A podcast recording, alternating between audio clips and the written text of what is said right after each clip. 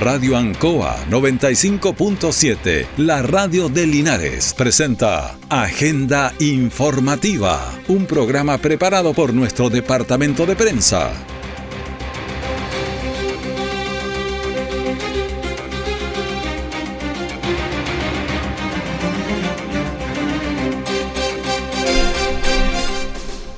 Muy buenos días, Bienvenidos a Agenda Informativa de la Radio Encoa en esta edición de día lunes 29 de enero de 2024. Les invito a que pasemos de inmediato a las informaciones de las últimas horas preparadas por nuestro departamento de prensa. Titulares para esta edición. En la madrugada de ayer domingo, un incendio en, la, el callejón Quiñipeumo destruyó dos casas y dos autos en el sector de Paraguay.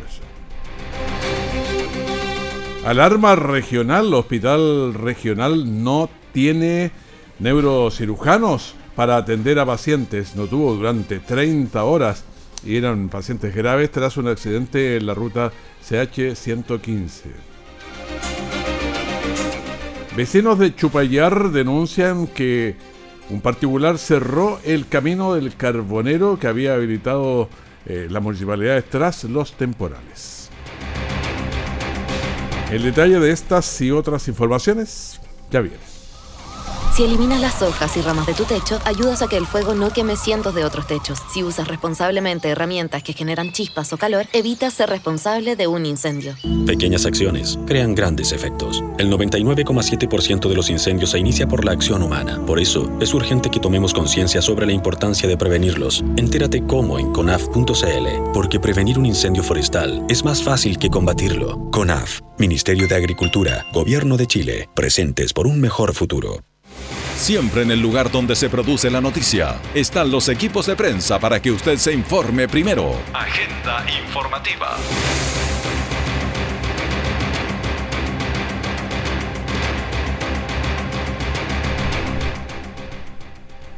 Bueno, los problemas de fin de semana. En la madrugada de ayer, en, la, el callejón Quillipeumo de Baragruesa, hubo un incendio estructural. Eh, dos casas, vehículos, todo eso Ahora, siempre sabemos que hay una distancia de aquí a Baragruesa, no es tanta, pero, pero cuando se trata de emergencias, los minutos valen oro. Entonces, hay una casa eh, bastante grande que se empieza a incendiar y ya cuesta mm, tomarle el pulso. Entonces los, bomberos cuando llegan ya está el incendio declarado, grande, cuesta mucho manejar esa situación. Vamos a escuchar lo que señaló el comandante Carlos Retamal. Fuimos alertados de un incendio estructural alrededor de las una, una y media de la madrugada, eh, encontrándose con una estructura eh, de aproximadamente 250 metros cuadrados, eh, conexión con galpón, ¿cierto? una casa muy grande, por eso se activó las dos alarmas de incendio, digamos. tenemos cuatro unidades trabajando en el lugar, más de 30 bomberos, en este minuto estamos haciendo las pericias correspondientes, eh, todavía estamos en el trabajo, de acuerdo a la magnitud de la casa, eh, del tamaño, digamos. Estamos haciendo todo lo que es remoción de escombros, ¿cierto?, para posteriormente hacer los peritajes correspondientes. No tenemos lesionados, gracias a Dios, estamos a una distancia bastante considerable, digamos, el camino súper eh, extenso, digamos, desde el camino Panimaya hacia acá. Pero gracias a Dios llegamos y estamos trabajando, como te digo, no tenemos lesionados eh, hasta el minuto y vamos a hacer la experiencia correspondiente de lo, sucedido acá. Se encuentra Carabinero en el lugar, eh, está Seguridad Municipal también participando y Luz Linares que es el que ve el tema de la energía. Bueno, ahí teníamos el informe del comandante Carlos Redamal que nos estaba contando lo que pasó en la madrugada de ayer en, este callejón. Una casa grande donde se inició, entonces eran más de 150 metros cuadrados, uno sube una bodega, había bastante trabajo y eso es lo que se hizo. Pero está a algunos kilómetros de Linares y esos minutos que se va el tiempo son realmente complicados. Ay, seguimos con las complicaciones porque mm, el día sábado, en la mañana, en la ruta CH115, esta es la ruta internacional, la que va al Pehuenche hacia allá, camino que está bien bonito, pero hubo un incendio, después hubo otro, ah, perdón, un accidente. Y nos ha dejado al desnudo un problema que hace rato que se se ha hablado. Fue este grave accidente de tránsito con que sufrieron dos hermanos en San Clemente que estaban graves, los cuales fueron trasladados al Hospital Regional de Talca, donde no se les pudo dar la debida atención por no contar con eh, especialistas de turno. Entonces un neurocirujano infantil no había. Pero uno piensa eso podría demorarse una hora, dos horas, tres horas. Pero pasaron casi 30 horas, o sea, ayer en la tarde y tuvo que traer a una eh, neurocirujana que estaba con eh, postnatal, toda una cosa así, desde Curicó. Entonces, claro, cuando llegaron la aplaudieron, pues ya llevábamos 30 horas sin poder atender a una persona a nivel regional. ¿Dónde, dónde está lo grave? Es que no es un problema de, Talca, ni de Curicó, ni de Cauquenes, es un problema de un millón doscientas mil personas que vivimos aquí en la región del Maule, que si tiene un accidente, ¿quién le garantiza que usted no va por un camino y tenga un accidente y tenga que llevar un hijo o usted hasta el hospital? Lo dirían de aquí a Talca y no hay un neurocirujano y no es la única especialidad. Se ha hecho ya varios reclamos y lo hemos leído aquí nosotros del, colegio médico. No hay este especialista, no hay lo otro. Entonces es la región completa que se queda sin un especialista de ese nivel. Ahora, no que salieron de vacaciones, pero yo creo que hay alguien que tiene que tomar las providencias necesarias. No, no podemos quedarnos sin esta emergencia. Así que eh, es tremendo. Escuchemos al secretario del Colegio Médico del Maule, el doctor Álvaro Encina, secretario entonces, que nos diga eh, cuál es la reacción, qué es lo que piensa el Colegio Médico. Estamos consternados por la noticia de estos dos menores que tuvieron accidente en San Clemente y que fueron en búsqueda de atención médica especialista del Hospital Regional de Tal que no la encontraron. Para nosotros es una situación gravísima. Nos tiene dolidos, nos tiene frustrados, nos tiene apenados ya que esta situación nosotros la venimos conversando con el Servicio de Salud, la directiva del Servicio de Salud en Maule, con el Hospital Regional de Talca y con la urgencia del Hospital de Talca. Para nosotros revestía un riesgo el no tener cubiertos los turnos de urgencia con los médicos especialistas. Hicimos reuniones, planteamos situaciones, planteamos soluciones, hicimos exigencias, hicimos contrarreuniones, no se logró este objetivo de tener la dotación completa y lo que trae como consecuencia que hoy tengamos que lamentar que dos menores se queden con la atención retardada en sus patologías críticas. Hacemos un llamado a la población porque es riesgoso que nuestros hospitales, porque no es solamente el Hospital Regional de Talca, sino que son el Hospital de Curicó y el Hospital de Linares, que a veces no están con todos los médicos de turno, eh, derivado de que falte el especialista, de que eh, salió de vacaciones o está con licencia y no se logró tomar un reemplazo. Eh, nos pone en riesgo a todos, nosotros también tenemos familia, nosotros también vivimos en la región del Maule y nos, da lata tener que decir estas palabras a todos, que estamos con problemas. Y le pedimos también a la autoridad sanitaria para que utilice todas los recursos que tenga disponibles para lograr cubrir los turnos y que no falten especialistas de turno en el Maule. Es, lo que nosotros podemos decirle con hondo pesar, hay una familia que sufre, nunca habíamos visto que alguien pidiera ayuda por redes sociales para la atención médica. Esto es un llamado de atención, es una alerta y nosotros lo único que les queremos decir es que lo veníamos diciendo, que habíamos tenido reuniones y que siguió pasando y ahora pasó una situación crítica donde se demostró la falencia. Es todo lo que puedo decir como secretario del Colegio Médico Regional del Maule. Sí, uno lo ve, aquí tenemos ahí, lo que están mirando, mensajes de redes sociales de solicitando precisamente esto, es que es impresentable. Una región con más de un millón habitantes que su hospital regional.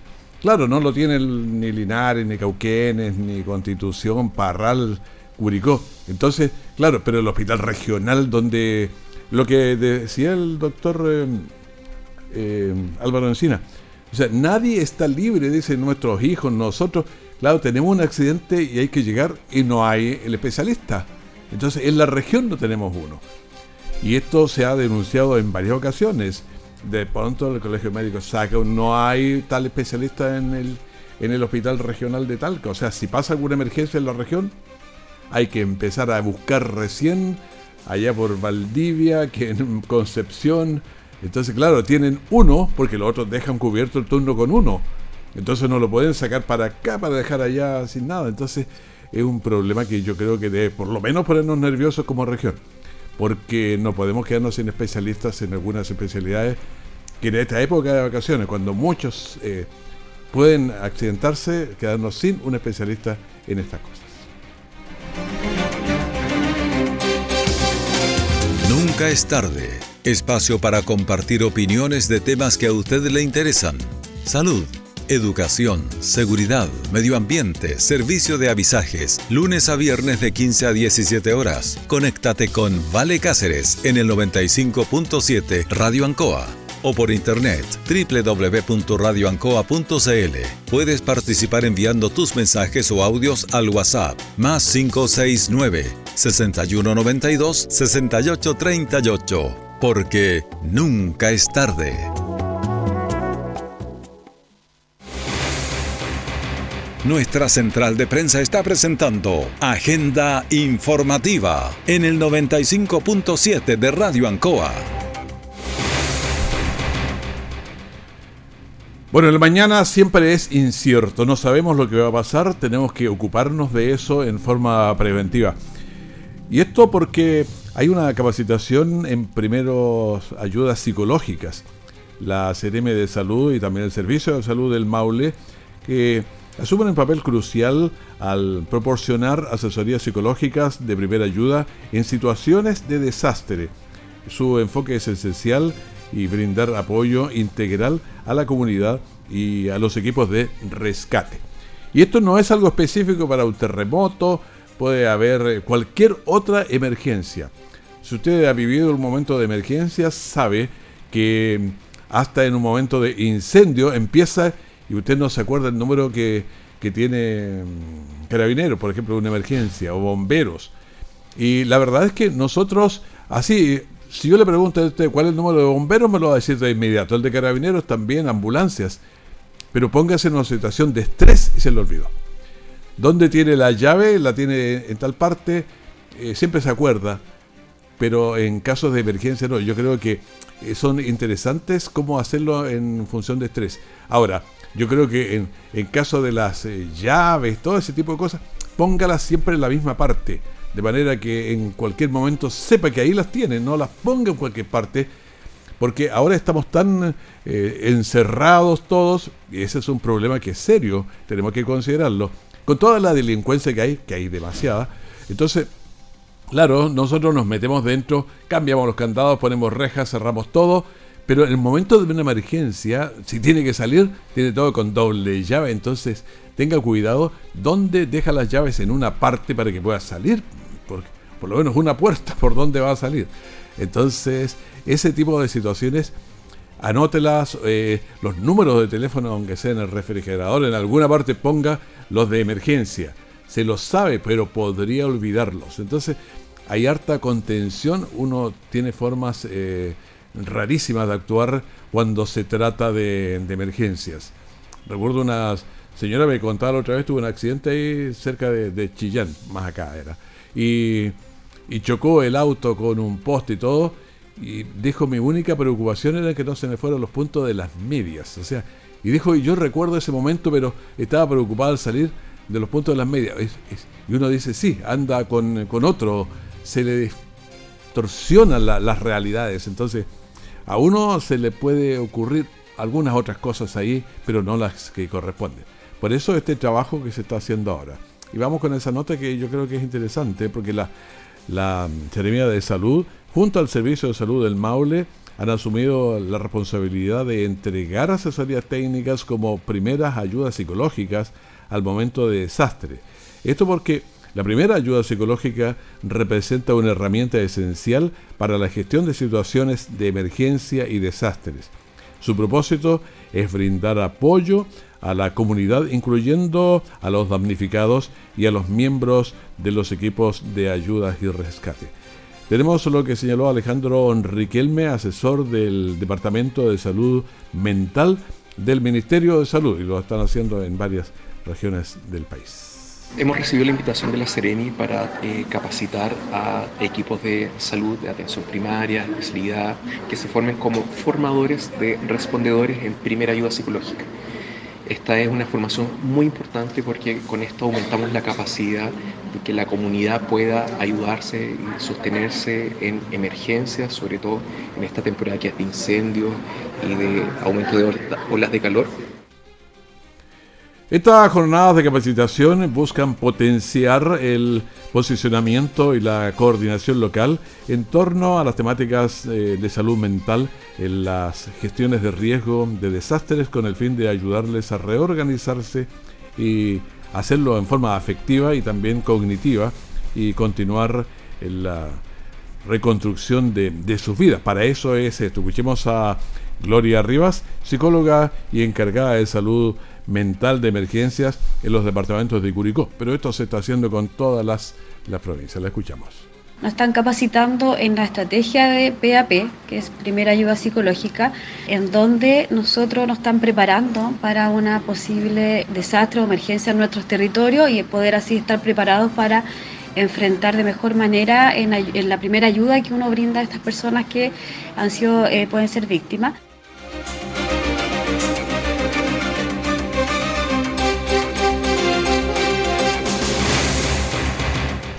Y bueno, también vamos a escuchar a Marcela Ormazábal, psicóloga del Departamento de Salud Mental del Servicio de Salud del Maule. Esta es una estrategia que viene respaldada por el Ministerio de Salud y que nos va a permitir eh, reforzar eh, estas competencias en todos los equipos de salud y, y también en la comunidad respecto de una herramienta que va a permitir enfrentar mucho mejor cualquiera de los eventos o desastres que lamentablemente tenemos en nuestro país. Bueno, este tipo de jornadas eh, del gobierno de Chile que realiza la autoridad sanitaria del Maule espera poder ser replicada para tener todos los equipos comunales eh, más y mejor preparados ante futuras emergencias o desastres que sabemos que en un país como el nuestro siempre va a haber. De eso sí que podemos estar seguros.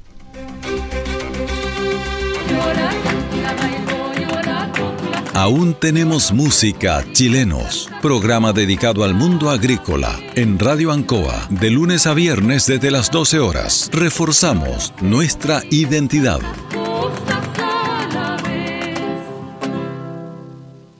Todo el acontecer noticioso del día llega a sus hogares con la veracidad y profesionalismo de nuestro departamento de prensa. Agenda informativa.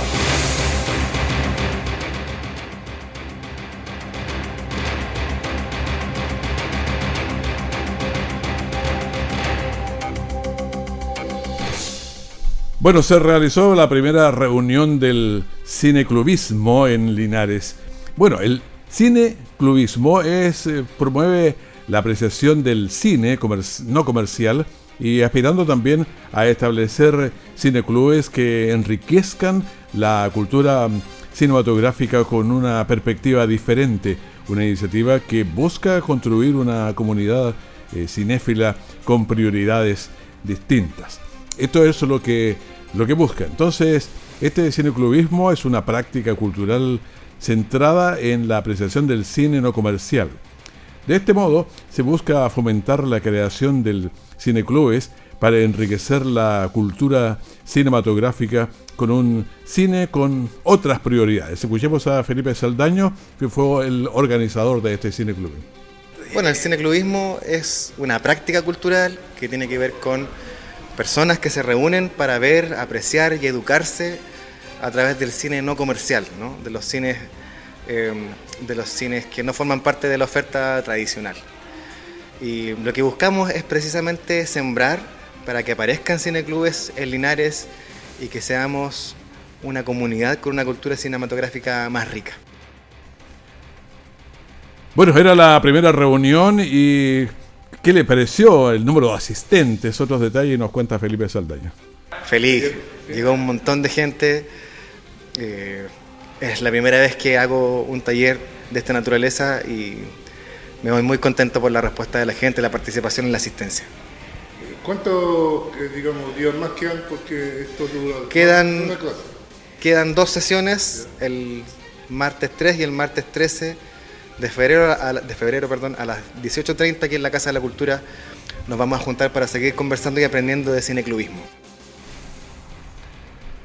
La invitación está extendida para reunirse en la Casa de la Cultura para mm, continuar aprendiendo y conversando sobre el cine no comercial. A ver, durante, no sé, dos, tres días ha habido un problema porque el camino del carbonero que se hizo y se habilitó, digamos, durante los temporales, vino un particular y lo cerró. Eh, conversábamos con una bueno, persona residente del, del sector, la señora Miriam Retamal, y la estoy llamando para ver qué es lo que pasa, cómo estuvo el fin de semana o alguna novedad. Señora Miriam, buenos días. Buenos días, don Raúl. Cuénteme usted cómo han ha estado las cosas por allá con el camino de El Carbonero. Mire, después que hicimos esa nota que hizo usted en el Canal 5, eh, anduvo eh, Paso Gutiérrez en el sector allá viendo el terreno, el problema que tenemos con el camino del carbonero. Ya. ¿Y hay que alguna solución? ¿Qué pasa? Porque sigue cerrado todavía, ¿cierto? Sí, sigue cerrado. No sé en qué habrán quedado, pero sabe que tenemos reunión de junta de vecinos, socios y todos los residentes de acá del sector de Subayar el jueves 1 a las 16 horas con gente del MO. Claro, lo que pasó ahí fue que este camino que se abrió y se instaló con máquinas de vialidad y otros durante el- los problemas cuando se cayó el puente, entonces ese camino quedó relativamente bueno, digamos, y alguien puso, cerró el camino y habilitó una, un paso harto de menor calidad que lo que había. Sí, resulta de que Vialidad está trabajando ahí. En particular, supuestamente tiene un terreno ahí y ahora se dio Ay, se me está cortando un poquito, pero bueno, estamos conversando en estos instantes. Algo pasó con la señora Miriam Retamal. ¿Me escucha usted? ¿Aló? Ahora sí, es que se nos había cortado, ya, ahora sí. Sí. Eh, no, es que le contaba de que eh, en particular cuando vio el trabajo que está haciendo con vialidad y todo, y vialidad ya llegado, eh, se puso a cerrar. Y eso contrató una máquina y, y aparte de eso eh, hizo camino por donde él quería que fuera el camino y vialidad no lo podía echar por problemas de terreno, el terreno y una cosa así. Entonces, eso yo, eh, imágenes que Ya, le escucho medio malito, eh, señora Miriam, pero eh, a ver, me gustaría si, si se abre el camino o algo que usted nos cuente para ir actualizando nuestra visión de lo que está pasando allá en este sector del, del Camino del Carbonero. ¿Le parece? Mire, yo el jueves tengo noticias en la tarde ya después de la reunión que tenemos con el MOA a las 16.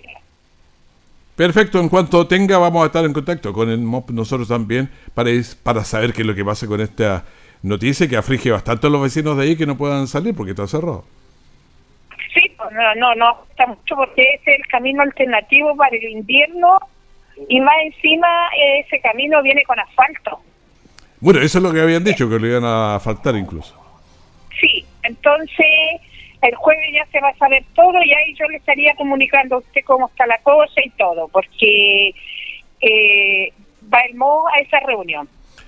Bueno. Y yo soy una residente, no presidenta como colocaron ahí, que quede bien claro, porque si no, de presidente de la Junta de Vecinos, quién sabe qué me va a decir.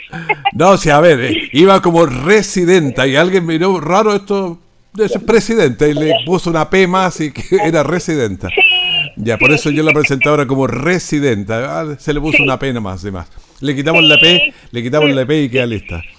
Re- residenta. ¿Listo? Muchas gracias, Ya, señora Miriam. ya, Que don. Raúl, que tenga un buen día. Gracias, hasta luego. Ahí estaba la residenta entonces. Salió con el chiste de Trump, le puso residente a- al actual presidente. A ver, otro tema que es importantísimo en el día de hoy, porque durante toda esta semana estamos con unas altas temperaturas, ya estamos terminando, pero el pronóstico de hoy es a 35 grados que vamos a llegar, ya tenemos 18. Entonces, ¿qué es lo que ocurre? Que entre las 11 de la mañana, las 5, 6 de la tarde por ahí, hace un calor brutal. A ver, cuando usted ya siente sed, el daño ya está hecho. Hay que tomar agua. Hay que tomar agua antes. Manténgase tomando agua, no sé, una, una, una copita, pero varias veces al día. Pues. No, no solamente una vez o cuando le, ni se la tome toda junta en la mañana. Pues. O sea, tome, ya, está bien. Un cuarto de litro en la mañana, otro, ahora ya salga y se toma otra, otra tacita, un vaso, lo copa, lo que sea, pero lo importante es que entre agua de la llave para, para su organismo, porque se va deshidratando mucho y eso le genera un montón de cosas. Así que por eso se lo pedimos. Usted a su mamá, a su abuelo, a quien sea, abuelita, póngale un poquito de, agua si no le gusta el agua, echen un poquito de limón, alguna cosa, pero, pero que tome. Hay que hidratarse. El calor, la respiración y todo se va mucho. Así que ya lo sabemos. Hace calor y cuidado con los incendios también, con los incendios, con las mascotas, que no sé por qué le gusta ponerse el sol donde hay 37 grados. Ya.